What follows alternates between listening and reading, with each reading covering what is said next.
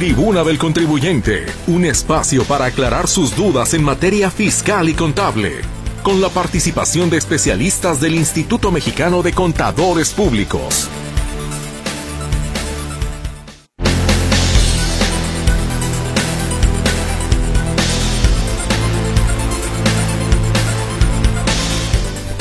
¿Cómo le va? Muy buenas tardes. Me da muchísimo gusto saludarle, esperando que haya tenido un gran fin de semana, que haya podido descansar o realizar aquellas actividades que de repente entre semana por, digamos, la rutina diaria a veces uno no alcanza a hacer. Espero que ahora sí le haya alcanzado el tiempo. Inclusive descansar, ¿eh? Claro, se vale, se vale, por supuesto. Pues sea bienvenido entonces a esta tribuna del contribuyente. Les saludamos con muchísimo gusto a mi compañera Berenice Flores. Ella estará atenta a contestar sus llamadas telefónicas en el 33 38 13 15 15 y 33 38 13 14 21. Tenemos también para usted el WhatsApp y el Telegram en el 33 22 23 27 38. Si usted nos escribe por alguno de estos medios, por favor, le pido encarecidamente que sea tan gentil de revisar que su redacción esté que esté bien redactada su, su idea, su mensaje, su pregunta, para que, pues, de esa misma manera, con esa misma claridad, también usted pueda obtener respuesta de nuestros amables contadores. Saludo a mi compañero Gerardo Huerta en el control de audio. Soy su servidora Mercedes Altamirano y por supuesto que ya están listos los señores contadores esta tarde de lunes. Contador Benjamín Luquín Robles, ¿cómo está usted? Bienvenido, muy buenas tardes. Hola Mercedes, muy buenas tardes, buenas tardes a todos los radioescuchas, un placer saludarlos, estar nuevamente un lunes más aquí en estos micrófonos y eh, listos para atenderlos, sus preguntas, sus inquietudes. No sin antes saludar pues eh, a, todo el mundo, aquí a Juan Ramón, mi amigo, compañero Juan Ramón Olagues, ahí en cabina que nos apoya, Gerardo Huerta, Berenice Flores, también les mando un saludo. Y pues como siempre lo digo, estamos listos para sus preguntas, sus inquietudes y también sus aportaciones son bienvenidas. Muchas gracias, señor contador Benjamín Luquín Robles. Gusto en tenerle como cada lunes. Y también saludo con mucho gusto y agradecimiento al contador Juan Ramón Olagues. ¿Cómo me le va, contador? Licenciada María Mercedes Altamirano, muy buenas tardes. Don Benjamín Luquín, sí, muy buenas tardes, por supuesto. Sí, allá en cabina, a todo el equipo Carta Blanca que la acompaña, licenciada María Mercedes, también vaya de aquí. Un saludo a nuestra audiencia radiofónica, columna vertebral de este programa, no es los amigos, los madrugadores, 4 de la madrugada, también, sí, para que nos hagan el favor de pasarnos sus dudas, sus preguntas, sus inquietudes de carácter legal corporativo, contable, fiscal, y con todo gusto daremos salida, ¿verdad? No olvidar ese requisito que nosotros necesitamos de parte de usted al redactar su duda, su pregunta, ¿verdad? denos la pregunta y denos los antecedentes, apórtenos los antecedentes, régimen fiscal, fecha, importe, operación, cuál es la circunstancia específica sobre la cual estriba su duda o su cuestionamiento y con todo gusto la licenciada María Mercedes con esa lectura de calidad que ella tiene todos los lunes en Tribunal Contribuyente, pues nos hará saber si sus dudas y nosotros con la atingencia y disposición de también de todos los lunes darle salida a sus dudas. Muchas gracias, señor contador Olagues. Y le pregunto, ¿hojita parroquial? Por supuesto, licenciado María Mercedes, si no pudiéramos ir sin los avisos parroquiales, ¿sí? De este lunes. Bueno. Y si usted me lo, y si usted me lo permite. Claro, por supuesto. Inicio, muchas gracias. Este es el rating de ese programa. el Colegio de Contadores Públicos de Guadalajara, Jalisco, invita a usted y a nuestra audiencia y a los socios y a todos nosotros a uno, dos, tres eventos. Primero de ellos, análisis de la resolución miscelánea fiscal 2024, lo mismo que estamos haciendo de Benjamín Luquini y nosotros en este tercer capítulo de esta abominable novela, sí, llamada sí, resolución miscelánea, allá en el colegio, martes 30 de enero 2024, de 9 a 1 de la tarde, en modalidad híbrida, sí, allá podrán estar ustedes o en presencial o conectados en este tema. El segundo, importante no menos, declaración anual de riesgo de trabajo. Próximo mes de febrero vence actos de fiscalización del Instituto Mexicano de Seguro Social y los medios de defensa. Muy importante esta parte, jueves primero de febrero de 4 a 8 de la noche. en modalidad híbrida también, es decir, instalaciones presenciales en el colegio y a través de la conexión en la plataforma virtual de Zoom. Y por último, la inteligencia artificial en la fiscalización del SAT. La tecnología llegó para quedarse y la fiscalización llegó para quedarse. Entonces, ya el SAT ya ha adoptado para sus medios y auditorías de fiscalización la inteligencia artificial y los algoritmos y el radar del SAT están alrededor de esta inteligencia artificial. Sí, eso, esto va pues que quizá el SAT ya vaya más a una velocidad más, más superior que el contribuyente. Martes 6 de febrero 2024 de 4 a 8 de la noche en modalidad virtual también. Más información con la licenciada Adriana Mesa al teléfono 33 36 29 74 45, extensión 226 de nuestro querido Colegio de Contadores Públicos de Guadalajara, Jalisco.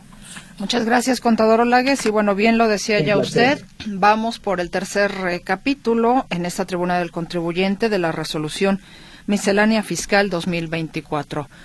Contador Benjamín Luquín Robles, ¿qué toca para hoy aprender en este tercer capítulo sobre el tema? Por favor, adelante. Eh, sí, muchísimas gracias Mercedes. Este, me quedé reflexionando un poquito en lo último que mencionó Juan Ramón, el curso que vamos a tener de auditorías con el uso ya de la inteligencia artificial, así hasta escalofrío me dio, ¿no? Me dio escalofrío porque, vamos, solo pensar, este, pues todo lo que se puede hacer ahora a través de la inteligencia artificial y el uso que le pueda dar la autoridad, es decir, todos esos algoritmos, como bien señala él, pero bueno, no sé si el marco jurídico ya esté encuadrando esto, si ya lo esté contemplando, me queda la inquietud por lo pronto. Pero bueno, suena como algo muy interesante, innovador por parte del SAT, que quiere ir a la vanguardia, que quiere ir por delante de todo. Y pues ya veremos, ya veremos qué, cuenta, ¿no? Bien, pues vamos perdón, a... Benjamín, perdón, Benjamín. Sí, adelante. Sin, sin inteligencia artificial, la plataforma tecnológica del SAT y el radar del SAT es poderosísimo. Ahora imagínense con, Este, con este nuevo robot metido sí, en la fiscalización profunda. Tú lo dijiste. Sí, no, no, da miedo, da miedo. Por eso te decía que Dios nos hará a todos. Me dio escalofrío y este, veremos si no se genera desde ahí un, este, un engendro, ¿no? Algo que nos ponga a temblar a todos. Y imaginemos lo siguiente, bueno, pues que por, a través de los algoritmos y demás pueden determinar una persona todos los bienes que tiene, que puede hacer conexiones con eh, los registros públicos de la propiedad de diferentes entidades y demás, y decir, oiga, señor, usted en su vida útil solamente ha declarado un millón de pesos, pero tiene propiedades como Manuel Bartlett, ¿no? Tiene cien mil este, inmuebles, entonces, ¿de dónde sacó tanto dinero? Cosas así, ¿no? En fin, ya veremos. Es decir, podrían temblar los que saben que le juegan el dedo en la boca al SAT. Sí, correcto, correcto. no, digo, si es que se le puede jugar el dedo en la boca al SAT. Sí, pero los alcances pueden ser este, incontenibles, es decir, muy grandes o este, incluso pues muchos de ellos ilegales, diría yo. Claro. Algunos de ellos, ¿no? Creo que falta pues este, quizá el tema deberá decantarse por ahí, no ver el marco jurídico, qué tan regulado está ese asunto. Pero bueno, ya nos estamos adelantando algo que tendremos que en el tiempo ir desglosando, ir analizando con más calma. Por lo pronto regresamos a algo más mundano, algo más aterrizado, ya decíamos nuestro tercer capítulo de la miscelánea, en donde ya hemos venido hablando pues de aquellos aspectos que consideramos más sobresalientes, su servidor Juan Ramón, y yo me voy a permitir el día de hoy repetir un poquito algunos puntos que ya vio Juan Ramón la semana pasada, pero creo que son de mucha importancia para nuestro auditorio, que hablan acerca del reciclo. Entonces trataré de ser eh, breve en esa parte y tocaré algunos temas adicionales. E inicio con lo siguiente. Eh, para eh, los reciclos, en primer lugar, este, hay una regla 3.13.20 la cual viene a disipar una duda este, que viene a dar certidumbre jurídica sobre eh, los reciclos en el caso de otorgamiento o uso, o uso goce temporal de bienes inmuebles. Esto es decir, eh, o uso goce temporal de bienes en general, que lo puedan hacer siendo copropietarios. Esto quiere decir que dos o tres o más personas que sean copropietarias de un inmueble lo puedan otorgar en arrendamiento y que sí puedan tributar en el reciclo siempre y cuando sus ingresos no excedan en su conjunto de estas personas de 3 millones y medio de pesos. Esto ya la autoridad lo aceptaba de cierta forma, pero no, no quedaba jurídicamente sustentado, solamente se preveía en esta regla que se podía efectuar eh, la actividad empresarial en copropiedad. Ahora le agregan en esta regla, insisto, que también el arrendamiento puede eh, ser gestionado, puede ser eh, tributarse a través del reciclo cuando se trate de una copropiedad. Eso creo que es una buena noticia y para algunos contribuyentes quizá sea una alternativa pues más benévola incluso que la actual, la de la deducción ciega. Y ahí queda, pues creo que vale la pena analizarla y tomarla en consideración. En otras reglas se señala en la regla, eh, en varias de ellas, 3.13.22, 3.13.29, 3.13.31 y 32, y además en el artículo vigésimo transitorio se señalan algunas eh, consideraciones acerca del reciclo, en donde se habla que estas personas que cuando hayan incurrido en, en, este, en alguna eh, actividad del título 2 o viceversa, es decir, que todas las actividades que tenían el título 2 las podrán llevar al reciclo y si se ponen en liquidación, en caso de que se pongan en liquidación, perdón, esto ya en la regla 31335, deberán seguir tributando en el reciclo por todas las consideraciones que acaso contemplen, es decir, en el régimen simplificado de confianza para personas morales, no se contempló el tratamiento para quienes se ponían en liquidación y a través de esta regla 3, 1335 les señalan un procedimiento que prácticamente lo que dicen es que deberán continuar en el proceso de liquidación tributando como reciclo en el ICR confianza personas morales y a través de esto tendrán que finiquitar su proceso de liquidación. Entonces esto también era algo que estaba por ahí faltando. Esto ya nos da certidumbre jurídica de qué deben hacer los reciclos si por alguna circunstancia, motivo o razón tienen que liquidar la empresa con la cual están tributando. En la regla 3.1336 se establece igual para los reciclos que reanuden actividades o actualicen sus actividades económicas y obligaciones en este régimen deberán forzosamente contar con buzón tributario habilitado a más tardar dentro de los dos meses siguientes a aquel en que efectúen alguno de estos, alguno de estos cambios a través de la ficha 245 CFF. Si bien hay una disposición transitoria que ya mencionamos la semana pasada en donde se establece que todos los contribuyentes deberán contar con su buzón tributario activado, habilitado a más tardar el, el, perdón, el 1 de enero de 2025. En este caso, para específico para los reciclos que recién se inscriben o que hacen algún movimiento en su régimen, necesariamente dentro de los dos meses siguientes a que hagan ese movimiento, deben generar y habilitar su buzón electrónico, su buzón tributario, perdón. De igual forma, en la regla 3.1337 se establece que deberán contar dentro de esos dos meses siguientes a que hacen algún movimiento se dan de alta con su certificado de I firma para personas físicas. Entonces, si bien, insisto, hay una disposición transitoria que por ahí nos exonera para los que ya están activos y que no hagan movimientos hasta el primero de enero de 2025, para aquellos que realicen algún movimiento o que se den de alta por eh, primera ocasión en el reciclo, deberán necesariamente que, eh, dar de alta su buzón, habilitar su buzón tributario y también registrar su e-firma. Entonces son dos circunstancias que deberán tomar en cuenta para ser reciclos. Y bueno, también este, eh, tenemos una regla que cada año se publica, pero vale la pena mencionarla, que para las personas físicas que, bueno, les resulta un impuesto sobre la renta a cargo muy cuantioso, pues recordarles que el Código Fiscal de la Federación, artículos 66 y 66A del Código, prevén el que los contribuyentes puedan hacer pagos en parcialidades. Y para el caso de personas físicas se contemplan seis parcialidades, es decir, deben pagar su impuesto en seis pagos que estos deberán concluir a más tardar el 30 de septiembre de 2024. Pero ahora se podrá hacer de forma digital, es decir, se generan los formatos de pago de pago de contribuciones y a través del portal del SAT se hace esa generación y con esos pagos ya generados es como se tendrá que ir pagando las parcialidades correspondientes. Esto es a través de mi portal, eligiendo el trámite pago a plazos, artículos 66 y 66A del Código Fiscal de la Operación. Esto hay que tomarlo muy en cuenta, insisto, hay ocasiones en que la situación económica no es tan eh, buena y pues aquí hay un instrumento para no dejar de cumplir con la obligación de pago y hacerlo de manera pues permitida, de manera que lo tiene contemplado la autoridad.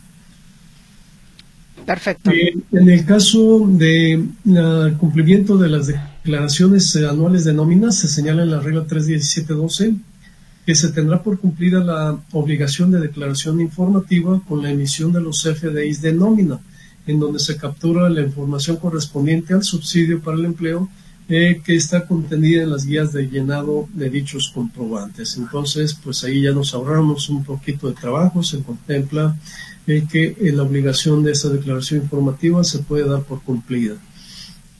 Y por último, de mi parte, señalar eh, que en disposiciones transitorias, transitorias, perdón, algo que ya mencionaba de manera reiterada, pero bueno, aquí con el fundamento, se establece en el artículo 4 que los contribuyentes que no hayan habilitado el buzón tributario o no hayan registrado o, o actualizado sus medios de contactos, les será aplicable multa indicada en el artículo 86D del Código Fiscal de la Federación a partir del primero de enero de 2025. Entonces, si quien no tenga habilitado su buzón tributario más tarde el primero de enero de 2025, la autoridad podrá establecer una multa de conformidad con el artículo 86D del Código del Código Fiscal de la Federación.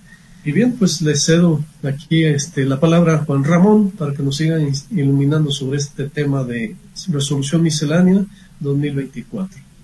Gracias, amigo Benjamín Luquín. Con el permiso, licenciada María Mercedes, este, e, esta resolución miscelánea pues trae muchísima información de todo tipo en todos los órdenes, desde disposiciones generales, código fiscal, renta, IVA, IEPS, SAN, decretos, eh, ley de ingresos de la federación. Entonces, dentro de ello, pues, hemos hecho esa selección. Y continúo. Sí, validación de medios de contacto. El SAT en su poderosísima plataforma tecnológica que ya la comentamos hoy con inteligencia artificial, ¿verdad? estará siempre actualizando toda la información de cada contribuyente, estará precargando, estará fiscalizando, estará exhortando, estará apercibiendo, estará notificando sobre todos y cada uno. Y hay dos medios de contacto de los cuales el SAT va a tener comunicación directa con el contribuyente. Estos medios de contacto, el SAT los enviará, ¿sí? O los revisará anualmente un aviso, ¿sí? Por email o mensaje de texto. Ya decíamos la semana pasada que para efectos de la obligatoriedad de la apertura del buzón tributario de cada uno de los contribuyentes, que prácticamente todos los contribuyentes estamos obligados al buzón tributario, ¿sí? los medios de contacto son dos, repito, el email o mensaje de texto, correo electrónico actualizado. Y por qué mensaje de texto en, MS, SMS, eh, porque en el celular el SAT, si no, si tiene, pues alguna vez un correo o algo sucede en la nube, entonces tiene el número de celular con el mensaje de texto. Y por ahí el SAT va a validar y va a notificar al contribuyente con estos medios de contacto. ¿sí? Con una antigüedad mayor a 12 meses, contados siempre a partir de su validación. Es decir, cada 12 meses estos medios de contacto deberán quedar. ¿sí? Entonces, ese aviso será así y se enviará al buzón tributario para actualizarlos y estará permanentemente en el apartado de mis comunicados. De ahí que habrán de disculpar nuestra audiencia, habrán de disculpar los contribuyentes, habrán de disculpar que estemos Benjamín Luquín y la licenciada María Mercedes con el contribuyente, por favor, contribuyente, todas las mañanas al salir el sol, ¿verdad? Este, y dar y cantar buenos días, alegría, buenos días, señor Sol, pues entonces hay que oprimir en la tecla de notificaciones porque puede haber un requerimiento, un exhorto o un aviso de las autoridades. Y recordemos que si pasan tres días de este envío que el contribuyente no lo haya abierto, entonces se autentica ese comunicado, esa, ese requerimiento. ¿Qué significa? que se autentica, que se da por notificado al contribuyente y corren los términos de lo que haya ahí en ese buzón. Entonces, razón de más pues que sea muy importante esto. Hablando de este buzón tributario, ¿verdad? que Juan Ramón Olagues le llama, entre paréntesis, el face fiscal, porque es el único medio que tiene de comunicación y de contacto el contribuyente con el fisco a través de este buzón, ¿verdad? El numeral 2.2.23 dice cuáles son las, facilidades o cuáles son aquellas personas que no están obligadas a habilitar buzón tributario. Hace un momento dije la generalidad de todos los contribuyentes de este buzón. Las personas físicas sin obligaciones fiscales ante el RFC no tienen la obligación de habilitar buzón. Las personas que no tengan actividad económica tampoco o los suspendidos. Sí, esto significa que estos son los tres únicos contribuyentes y lógicamente dije sin obligaciones fiscales y sin actividad económica, pues entonces es correcto lo que hace un momento se confirmaba. Todos los demás contribuyentes que sí tenemos actividad económica, ¿verdad? Y que si tenemos obligaciones fiscales en la constancia de situación, estamos obligados a la habilitación de este buzón tributario. Entonces, las personas morales suspendidas ante el RFC también podrán habilitar el buzón tributario y las físicas y morales con RFC cancelado quedan relevadas totalmente ¿sí? de este buzón tributario.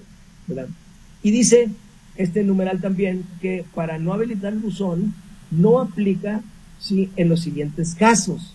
Cuando existan trámites o donde se requiere el buzón tributario, contribuyentes que emitieron CFDI de ingreso o hayan recibido CFDI de nómina en el último año.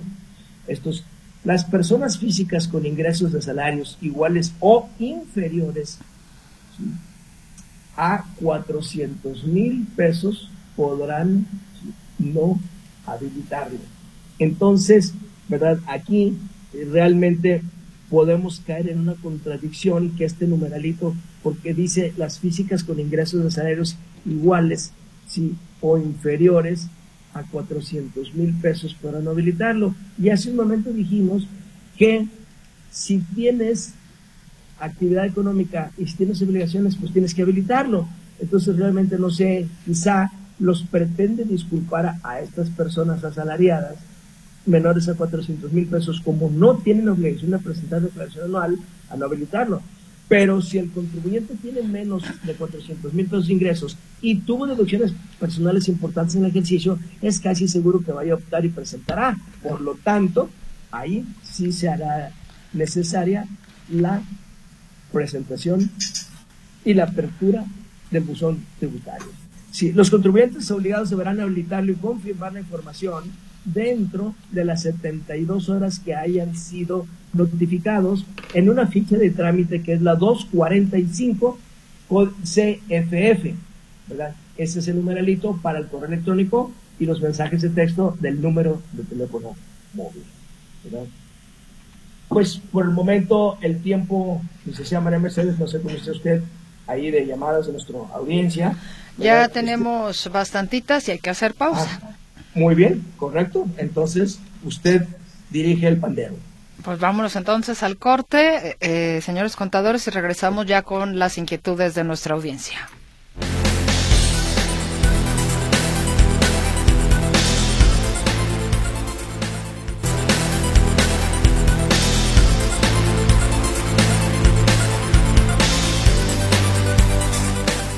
Estamos de regreso, ahora sí para dar salida a las inquietudes de nuestros radioescuchas. Los señores contadores Benjamín Luquín Robles y Juan Ramón Olague ya están listos precisamente para darle respuesta a usted. Nos dice Georgina Castillo, ¿puedo dar mi modificación a Recico con fecha al 1 de enero o al día de hoy? Primera pregunta. Perfectamente puede darlo al día primero de enero. Se cuenta con todo el mes para efectos de dar un alta o un cambio de actividad o una disminución con fecha primero de enero. Si lo hace dentro del mes, lo hace perfectamente con esa fecha. Su segunda pregunta, ¿debo de llevar mi contabilidad desde la fecha a modificación a reciclo?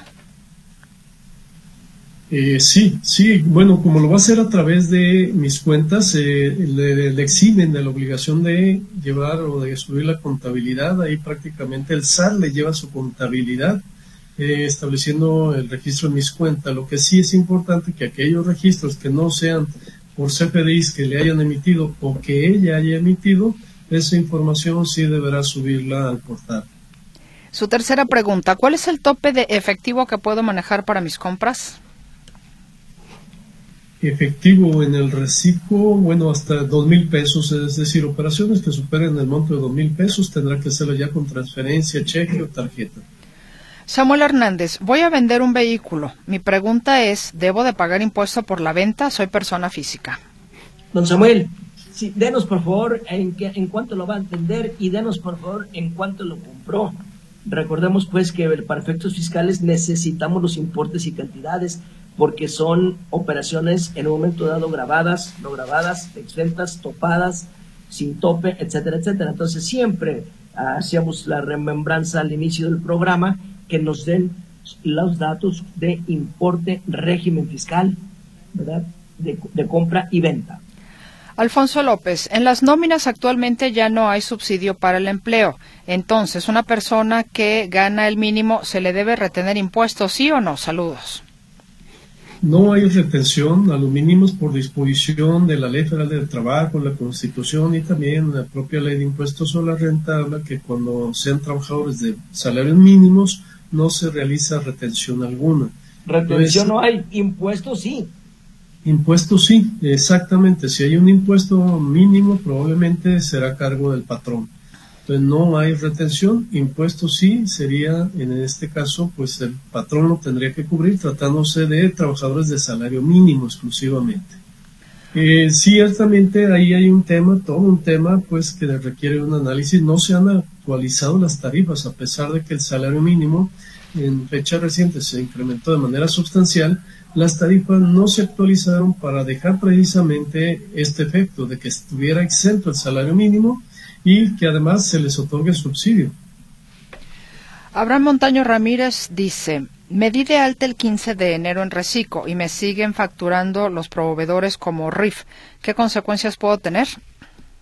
Eh, yo creo que lo más recomendable en este momento, señor Montaño, es que sus proveedores si cancelen esos, esos eh, CFDIs y emitan los nuevos en el nuevo régimen espero que usted ya tenga la confirmación ¿sí? en el reciclo y con esa constancia envíela a todos sus proveedores para que tengan todos los elementos de poder facturar correctamente en el régimen fiscal correcto que usted ya está en este 2024. ¿Cómo se calcula el régimen de arrendamiento en reciclo? ¿Aquí hay deducción ciega? ¿Son acumulables los ingresos? No, en el reciclo, al igual que todas las demás actividades que califican para el mismo, solamente se acumulan los ingresos, no se considera ninguna deducción, solamente los ingresos y de, acuerdo al nivel de ingresos, la tarifa tiene una progresividad que va desde medio punto hasta el 2.5% de acuerdo al monto de los mismos. Y es importante señalar que no obstante que los gastos no se deducen, los IVA sí se pueden acreditar en el caso de que se tengan arrendamientos sujetos a IVA, se puede acreditar el IVA de aquellas erogaciones que cumplan requisitos fiscales. Soy Francisco Franco para preguntar, ¿este ejercicio fiscal 2023 se hará el flujo de efectivo y del capital e información adicional como el año pasado? Ya lo comentábamos, señor Franco, no sé si usted escuchó el programa primero de este año, que fue exactamente el día 8 de enero. Ahí Juan Ramón Olagues dijo que para este año en los aplicativos ya no será necesario en la declaración anual mandar el estado sí, financiero del, en base a flujo de efectivo y el estado de cambios en el capital contable. Únicamente será el balance y el estado de resultados para 2024, presentación de marzo o abril por el ejercicio 2023. Esa es una buena noticia. Soy reciclo, pero no he podido sacar la firma digital. ¿Eso es motivo para que me saquen del reciclo?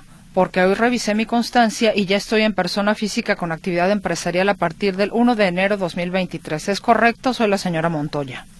Eh, que revise cuál es la situación, este, no, probablemente no se deba al buzón tributario, eh, que haga una consulta eh, a través del mismo, bueno, si no tiene buzón va a ser difícil, va a tener que acudir a las oficinas del SAT para que le informen exactamente por qué razón la cambiaron del reciclo al régimen general de ley y pues hacer las aclaraciones pertinentes. ¿Cuál es la tarifa por la contabilidad, empresa pequeña, ingresos anuales de 3 millones? La tarifa para la contabilidad, ¿a qué se referirá? ¿Verdad? Este, realmente si es uno de 3 millones puede calificar perfectamente si en, en reciclo y el reciclo, ¿verdad? La contabilidad la lleva el SAT y por lo tanto no tiene obligación de subir en el nube del SAT. Ya lo explicaba don Jamil Luquín hace dos, tres preguntas atrás. No hay obligación para los de reciclo el si subir la contabilidad al SAT. Hola, soy Alfredo Saras. La semana pasada hice esta pregunta, pero no se alcanzó a contestar. La mando de nuevo a ver si hoy tengo la suerte de alcanzar su respuesta. Yo encontré la descripción que aparece en la imagen que anexo más abajo, donde se ve que el RIF, para quienes comenzaron a tributar el primero de enero de 2013, venció hasta el 31 de diciembre de 2023.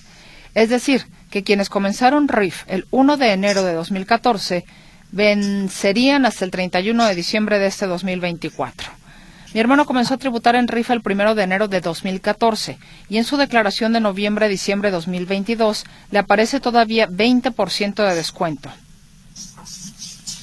Sí, este, ahí hay que señalar que efectivamente hubo un decreto, una resolución en donde el SAT emitieron un decreto en 2015 y en ese decreto emitido en 2015 se decía más o menos lo siguiente, dice, los contribuyentes personas físicas que en 2015, 2014, perdón, optaron por tributar en el RIF, dice que, tuvieron de beneficio el 100% de reducción en el impuesto, dice, eh, al final dice, determinarán conforme ha dicho régimen durante todo el segundo año de tributación en el mismo para aplicar los porcentajes y total al final dice que los contribuyentes del párrafo anterior considerarán como primer año de, de tributación en el régimen de incorporación fiscal el segundo año en que apliquen ese 100%. Quiere, es decir, les dieron el 2014 con exención al 100, les extendieron la exención por 2015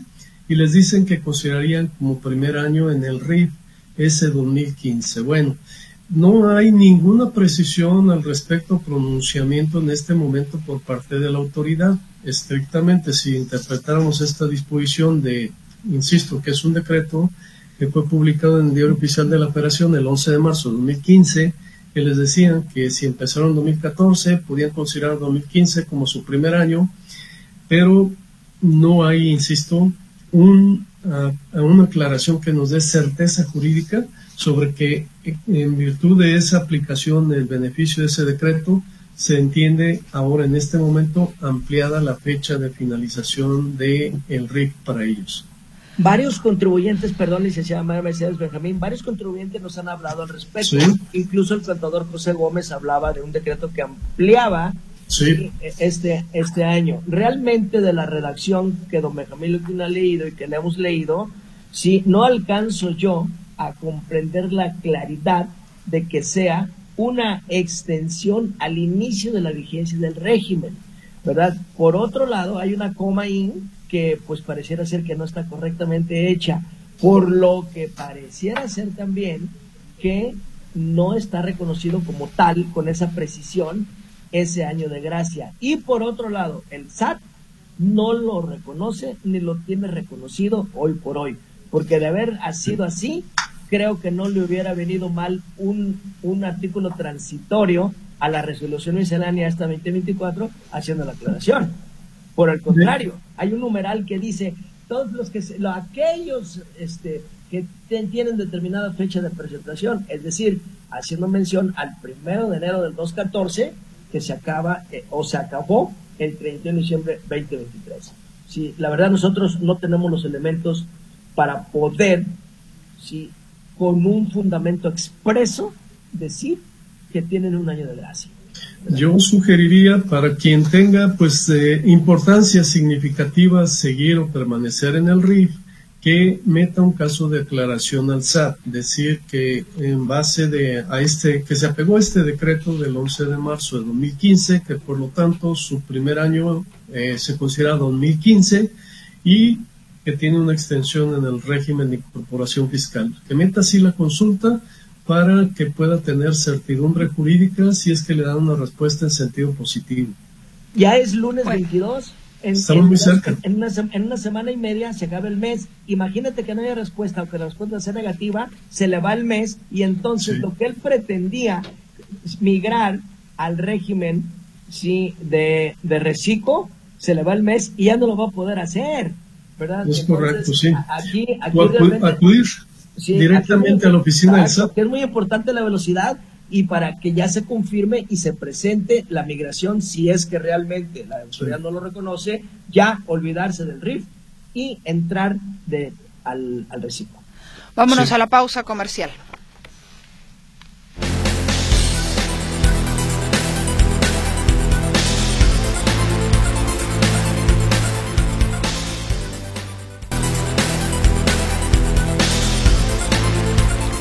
Regresamos con más participación de nuestra audiencia para los señores contadores. Guadalupe Flores dice, yo felicito a los contadores. Yo recibo más de 400 mil al año. Trabajé 50 años para recibir una pensión buena.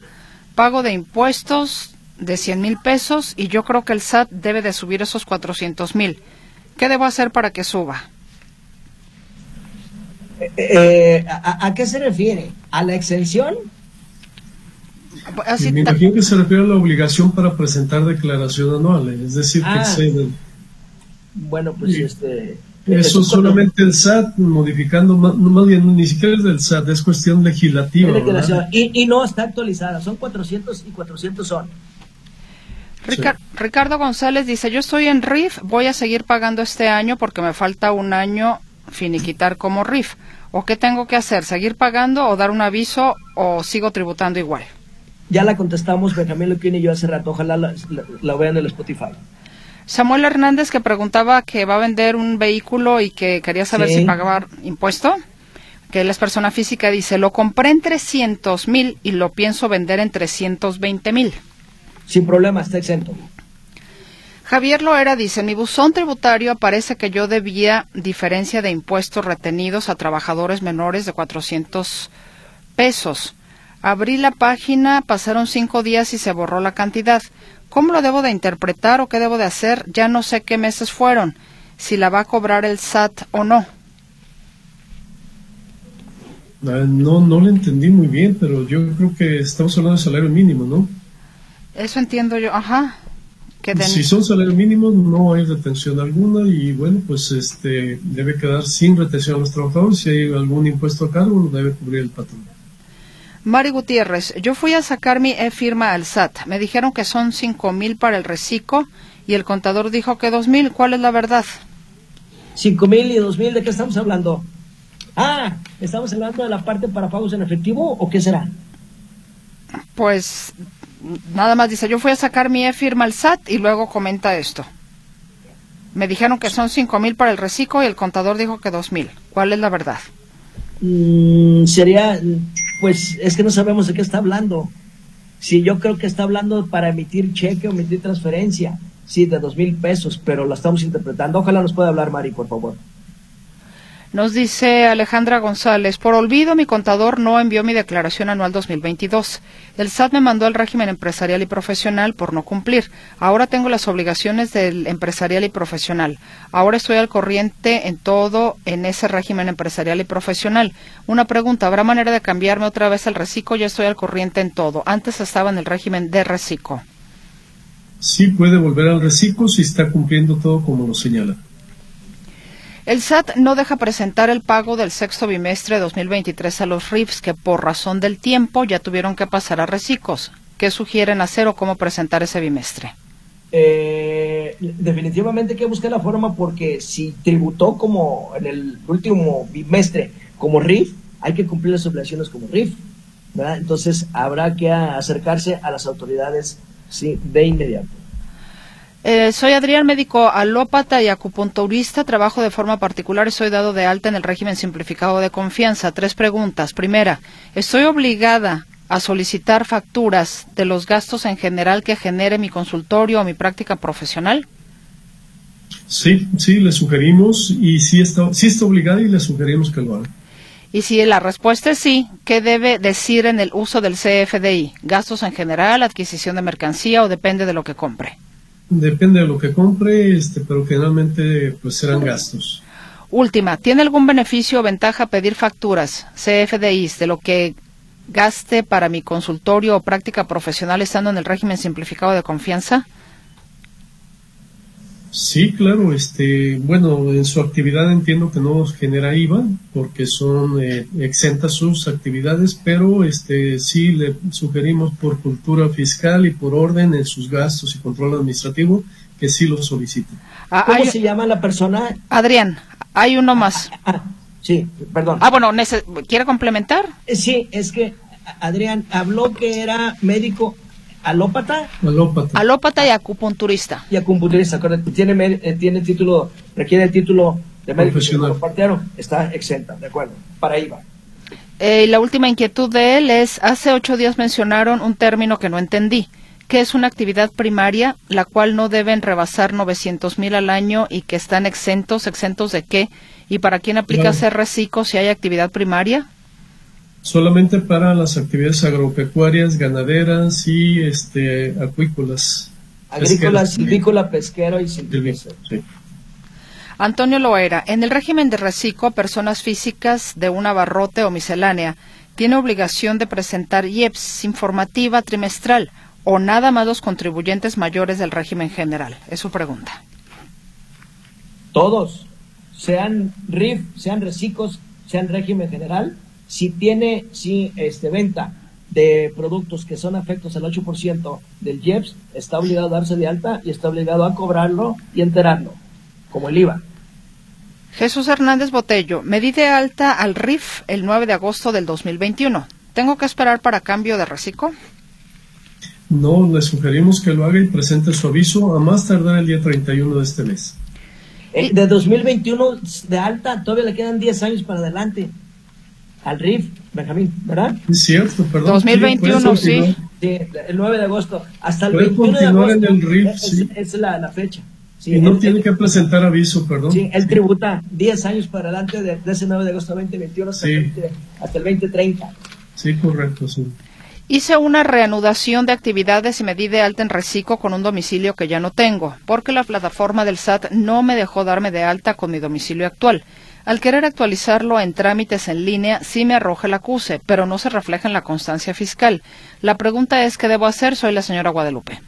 Señora Guadalupe, vuelva a intentar y haga su cambio de domicilio, porque está en una situación de los que al SAT no le gustan. Meta un caso de declaración también, a ver si le dicen por qué no lo aceptaron.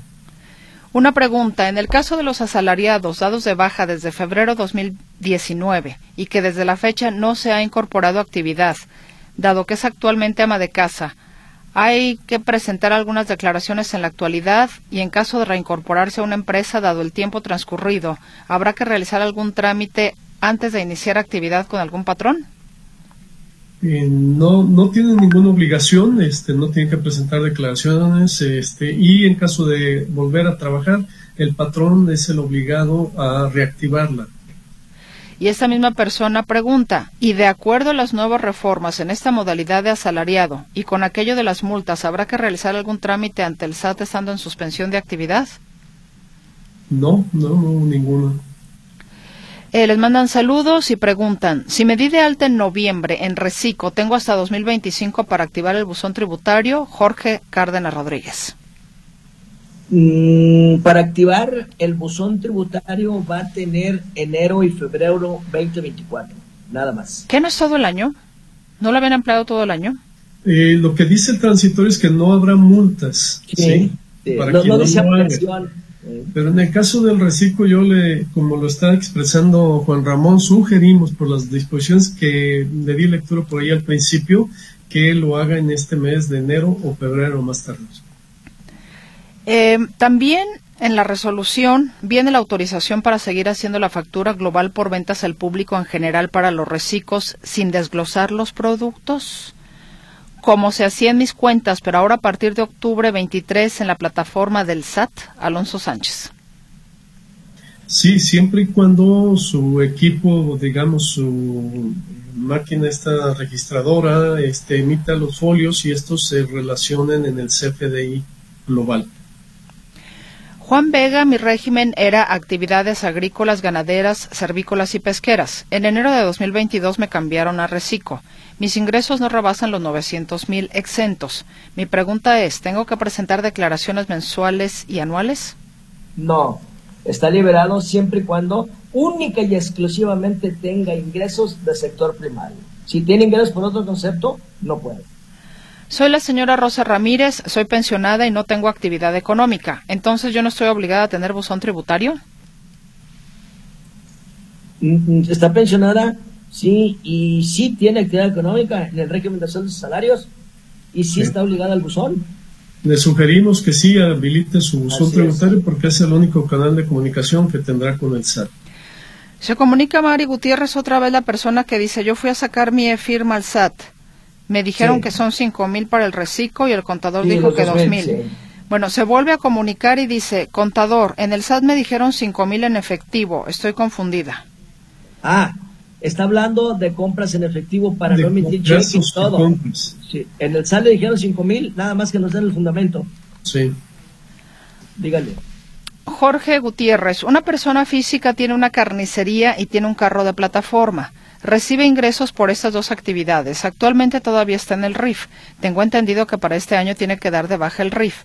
Va a continuar con la carnicería y con el carro en la actividad de plataformas, pero no me permite meterlo a reciclo. Pregunta, ¿forzosamente va a tener que tributar en el régimen de personas físicas con actividad empresarial o hay otra opción? Afirmativo. ¿Qué tan cierto es que el estado de situación fiscal se tenga que imprimir cada tres meses para entregarlo cuando solicitemos factura? ¿Existe un fundamento legal para este detalle? Lulú. No hay ningún fundamento legal. Eh, se recomienda, se sugiere que sí lo obtengan. No es ningún problema en que lo obtengan, pero es conveniente tenerlo actualizado para cada ocasión que solicite facturas estén sus datos actualizados. En el cálculo anual de CIS a mis trabajadores los tengo con el mínimo todo el 2023. Al hacer el cálculo da un ISR anual a cargo, conforme a la LFT. No se puede pagar menos de un salario mínimo. Por lo tanto, ¿qué hago con el cálculo? ¿Se lo cobro al trabajador? ¿Lo tengo que pagar como patrón o no hago nada? Pregunta Angélica López. Ya lo dijo Benjamín Luquín hace un momento. Sí, el salario mínimo, ¿verdad? No tiene.